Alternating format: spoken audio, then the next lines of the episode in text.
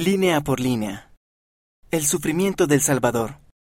Cientos de años antes de que Jesucristo viniera a la tierra, Isaías previó su sufrimiento por nuestros pecados. Isaías capítulo 53 versículos 3 a 5. Despreciado y desechado entre los hombres, varón de dolores y experimentado en quebranto, y como que escondimos de él el rostro, fue menospreciado y no lo estimamos.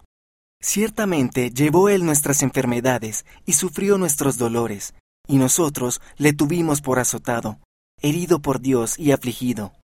Mas él herido fue por nuestras transgresiones, molido por nuestras iniquidades.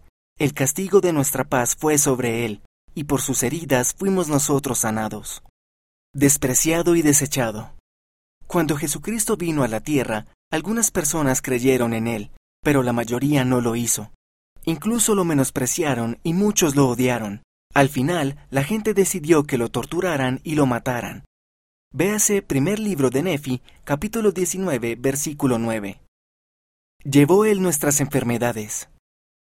Jesucristo tomó sobre sí todo nuestro dolor y nuestras enfermedades y debilidades. Lo hizo para tener misericordia de nosotros y saber cómo puede ayudarnos. Véase Alma, capítulo 7, versículos 11 a 13. El herido fue por nuestras transgresiones. Jesucristo sufrió por nuestros pecados. Lo hizo para que podamos ser perdonados cuando nos arrepentimos. Véanse Doctrina y Convenios, sección 18, versículo 11, y sección 19, versículos 15 a 19.